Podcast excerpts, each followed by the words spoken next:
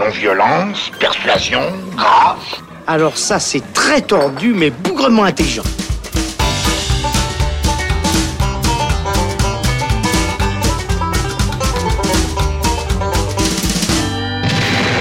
Salut les cinéphiles, c'est Alex, bienvenue dans le Shot, la version courte du Saloon où on parle aujourd'hui de Godzilla 2, King of the Monsters, suite directe au Godzilla de Gareth Edwards sorti en 2014. Le film s'inscrit dans la logique du Monsterverse, nouvelle série de films de monstres par Legendary Pictures et Warner Bros, qui a pour but en fait de réunir King Kong et Godzilla dans un choc des titans prévu pour 2020. Cette suite a été confiée à Michael Dougherty, c'est un réalisateur des films horrifiques Trick or Treat et Krampus, mais aussi scénariste de plusieurs X-Men.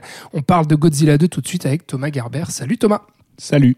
Thomas, on, t'a invité pour parler de ce Godzilla, euh, car non seulement tu es fasciné par euh, le, monstre de Godzilla, et en plus, tu aimes beaucoup, il me semble, euh, le film de Gareth Edwards de 2014. J'imagine que tu devais avoir des attentes pour cette suite. Est-ce qu'elles ont été comblées, ou est-ce que finalement, Godzilla 2, c'est une déception pour toi?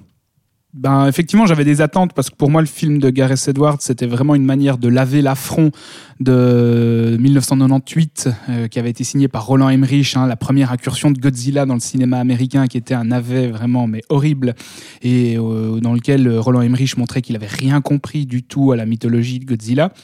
Et en 2014, ce que j'avais adoré dans le film de Edwards, bah, c'était qu'en fait, on avait vraiment un film euh, qui avait une patte esthétique très forte, avec des propositions audacieuses en termes de mise en scène. Il y avait un jeu sur les échelles que je trouvais vraiment assez incroyable. Il y avait tout le temps un jeu avec, les, premiers plans et les seconds plans dans lesquels on voyait les kaiju, où on voyait vraiment leur démesure, leur gigantisme. Il y avait quelque chose d'assez vertigineux dans la mise en scène. Et puis il y avait une patte autorisante avec des séquences comme ce saut en parachute sur le Requiem de Ligeti, qui est une des plus belles séquences du cinéma d'action américain de ces dernières années. En tout cas, moi, j'avais ressenti quelque chose de très fort et utiliser le Requiem de Ligeti, en plus, quand on sait que c'est connoté à 2001 l'Odyssée de l'espace, euh, dans une séquence comme ça, c'est osé, mais ça fonctionnait.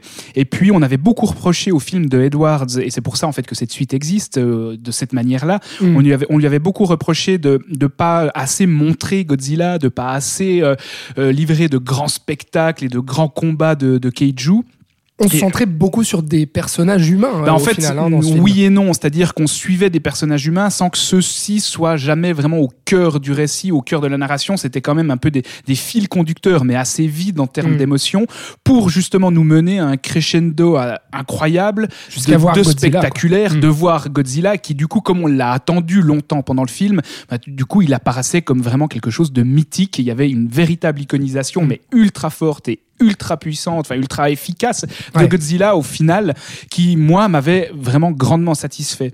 Et là, eh bien, on sent justement que Gareth Edwards n'est plus sur le projet parce que normalement c'est lui qui devait signer cette suite, mais il a quitté, le navire en 2016. Ensuite, il a réalisé Rogue One, etc. Et donc on est allé chercher le réalisateur de Krampus, qui est pas un manchot hein, à la base, mais on sent clairement que la volonté, ça a été de faire l'inverse de ce premier Godzilla, c'est-à-dire nous balancer une chier de monstres. Euh, il y en a 17 au total, ah même si au final on n'en voit pas, on n'en voit jamais autant que ça. et direct Godzilla, on le voit, et puis le but c'est la surenchère de, Exactement. baston. Et il y a de l'action, il y a des combats entre Godzilla et d'autres kaiju de la première à la dernière minute. Et en plus de ça, comme on avait reproché au film d'Edwards de justement avoir des personnages humains un peu creux, un peu vides, mais ce qui se justifie tout à fait par les canons du genre en fait, bah là on a une histoire de famille qui est au cœur du récit et qui est mais d'un inintérêt total. Et surtout, ben moi, ce qui me déçoit dans, cette suite, c'est que l'action, elle est omniprésente, mais elle est jamais satisfaisante en termes visuels. Mais c'est ça qui est fou, parce que c'est alléchant quand même sur le papier. Tu me dis 17 monstres, Godzilla, on va le montrer. Puis c'est vrai que la bande-annonce donne quand même aussi assez envie euh, sur le gigantisme, sur le spectaculaire, sur les effets spéciaux. Même là-dedans, on n'arrive pas à y trouver notre compte. Bah, le problème, c'est que les scènes d'action, elles sont euh, au mieux insipides, au pire complètement illisibles. Elles font passer le final de Pacific Rim sous l'eau pour une leçon de mise en scène et de lisibilité. Vraiment, il y a des combats où on comprend que dalle, où le jeu sur les échelles ne fonctionne pas. Et euh, ça n'a jamais une patte visuelle comme le film d'Edwards avait. C'est vraiment une grosse choucroute d'effets spéciaux. Alors oui, il y a des plans qui sont censés être iconiques, mais qui, qui feront au, au- au mieux des bons fonds d'écran pour ordinateur, en fait, parce qu'ils ils s'intègrent pas dans des, dans des chorégraphies de combats euh, gigantesques et monstrueux, comme on, aurait, comme on a pu le voir dans le premier. Donc il y a beaucoup plus de bastons, il y a beaucoup plus de monstres, mais euh, ben voilà, c'est- torché n'importe comment. Pour- pourtant, ça reprend apparemment des monstres officiels inspirés justement des, des kaiju Ega japonais, euh, parce que le film est aussi coproduit euh, par Toho Studio, qui est le, le japonais qui a le studio japonais pardon qui a euh, Bah, qui est produit à l'origine de Godzilla Voilà. depuis 1954 C'est ça, avec depuis le de tout début de Godzilla. Et donc on se dit bon bah finalement euh, là aussi euh, d'utiliser les monstres iconiques etc. Apparemment là-dedans il y a le, le- le dragon à trois têtes qui est censé être l'ennemi juré de Godzilla. Ghidorah. En fait il y a tout qui y est a, là pour il y a que ce soit Mothra épique. aussi, il y a Rodan. Donc oui, il y a 17 monstres en comptant Godzilla Ouais. qui se réveillent en fait. Et pour Euh, les fans ça doit être enfin je sais pas ça, ça bah, promet ouais, quoi. mais bon, euh, si l'intérêt c'est uniquement de voir Ah Ghidorah, de voir Rodan et de voir Mothra, On bah, on fout, sera content parce qu'on va les voir. Et puis effectivement, chacun a son plan qui est beau, qui est soigné, qui est bien construit, mais qui à aucun moment s'intègre, dans, comme je le disais, dans une chorégraphie et puis dans, dans des séquences impressionnantes. Donc oui, si on est juste là pour les voir, ben on va les voir. Mais en termes d'action, c'est ultra décevant. Ouais. Mais en fait, le pire, c'est que même si donc visuellement le film n'est pas satisfaisant, mais ça on pourrait encore lui pardonner s'il nous livrait au moins un scénario qui allait nous, nous, nous satisfaire. Ouais. Mais en termes d'écriture, mais c'est une catastrophe. On a des personnages qui sont des alibis purs, comme le personnage interprété par Charles Dance, qui va complètement disparaître du film à un moment donné quand il sert à plus rien. Mhm. On a cette histoire de famille avec le père qui va euh, au début être animé par la seule volonté de tuer Godzilla parce qu'en fait Godzilla dans les, dans les événements de 2014 on comprend qu'il est responsable de la mort de son Mm. fils donc ça, son obsession depuis 5 Ouais. ans c'est que Godzilla meurt et en un claquement de doigts tout à coup ce gars se dit bah tiens je vais protéger Godzilla on comprend pas vraiment pourquoi et il y a comme ça plein de raccourcis, comme cet appareil qui s'appelle l'Orca, qui permet de communiquer avec euh, les kaiju grâce à un sonar qui est censé être vraiment le plus qu'un MacGuffin, c'est ce qui permet vraiment soit de se faire des, des, des des alliés ou des ennemis. Qui tout à coup est laissé sans surveillance par le groupe de terroristes qui l'a capturé pour qu'une petite gamine puisse le prendre. Enfin, voilà, il y a plein de choses comme ça. Ou alors des kaiju qui sont à- aux opposés de la planète Terre et qui vont traverser des centaines de milliers de kilomètres pour se rejoindre, mais qui ont besoin des humains sur les derniers euh, 300 mètres pour se rencontrer. Ouais. Donc il faut qu'on les guide, alors qu'en fait ils savent très bien où ils sont. Enfin bref, en termes d'écriture, c'est la cata. Et puis surtout, ben, on retrouve, on retourne presque dans ce que Roland Emmerich avait fait en 98, au sens où c'est à nouveau une histoire de famille qui est au centre, Ouais. qui est au cœur, et c'est ça qui va driver tout le récit en fait. J'allais le dire, finalement, c'est quelque chose qu'on a déjà vu. On va, on va essayer encore une fois de créer de la dramaturgie avec des humains. Finalement, ils n'ont pas vraiment confiance en, En leur monstre. Godzilla. Bah, voilà, en exactement. leur. Là où, là où le film d'Edward c'était très touchant et où il arrivait à nous à susciter de l'empathie pour Godzilla à la fin Mm. du premier film, quand Godzilla se sacrifie hein, pour sauver les humains, on ressentait vraiment quelque chose. Bah là, plus du tout en fait. Comme, en comme l'intérêt c'est est-ce que cette jeune fille et sa mère vont être retrouvées et est-ce qu'on va pouvoir les sauver Est-ce que leur père va à nouveau, enfin son père va à nouveau s'entendre Mm. avec son ex-compagne, blablabla. Mais en fait, les, les kaiju et euh, les intérêts planétaires passent toujours au second plan. D'accord. Donc ouais. en fait, ils sont simplement des prétextes à nous servir de l'action et au cœur du récit figure cette histoire de famille complètement inintéressante avec des répliques mais ridicules. Il y a cette réplique de la gamine qui est jouée par la, la fille de Stranger Things Ouais. que je trouve déjà difficilement supportable. mais en plus, on a cette réplique qui est censée être un pivot dans le film où elle se rend compte qu'en fait sa mère n'est pas une figure si positive que ça et elle la regarde et lui dit "Maman, tu es un monstre." Ah ouais, Ah, donc on a vraiment le degré zéro du niveau de réflexion Ah sur le film de monstre où en fait Merde. Les vrais monstres ce sont les êtres humains.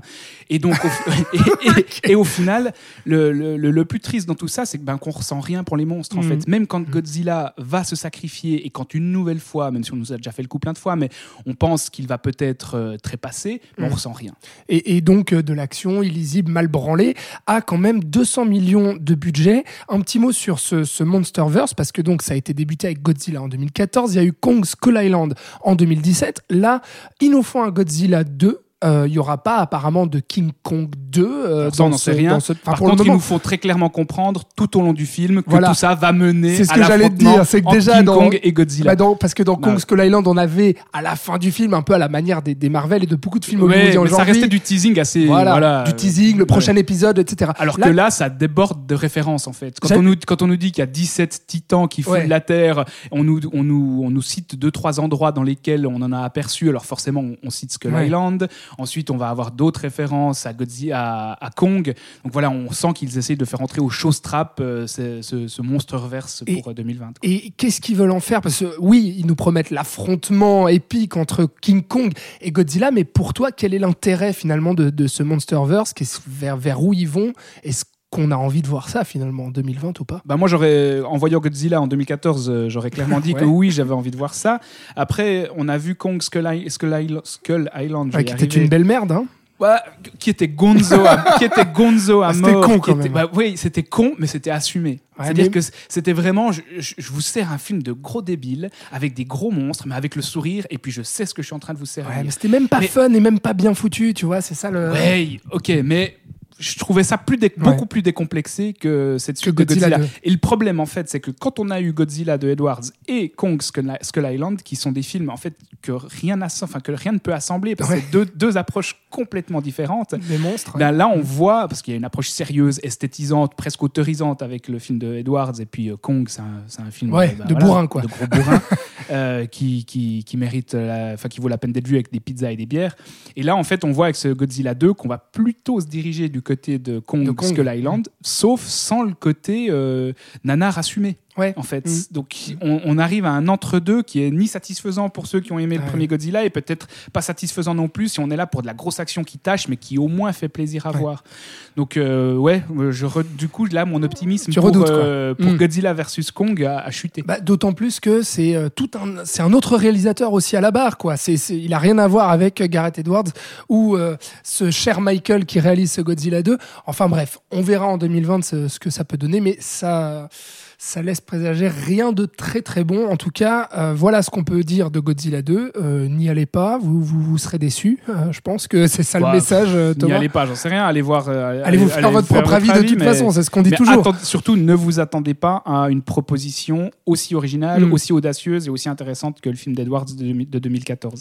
Voilà pour Godzilla 2, c'est réalisé par Michael Dougherty et puis c'est dans les salles en ce moment, dans les salles francophones. Merci beaucoup Thomas Gerber d'avoir servi ce shot. On te retrouve euh, très bientôt dans le salon et vous aussi, vous savez, vous pouvez euh, laisser un commentaire bien sûr sur nos réseaux sociaux pour nous dire si vous avez vu Godzilla 2, si vous l'attendez et puis si vous l'avez vu, qu'est-ce que vous en avez pensé bien sûr.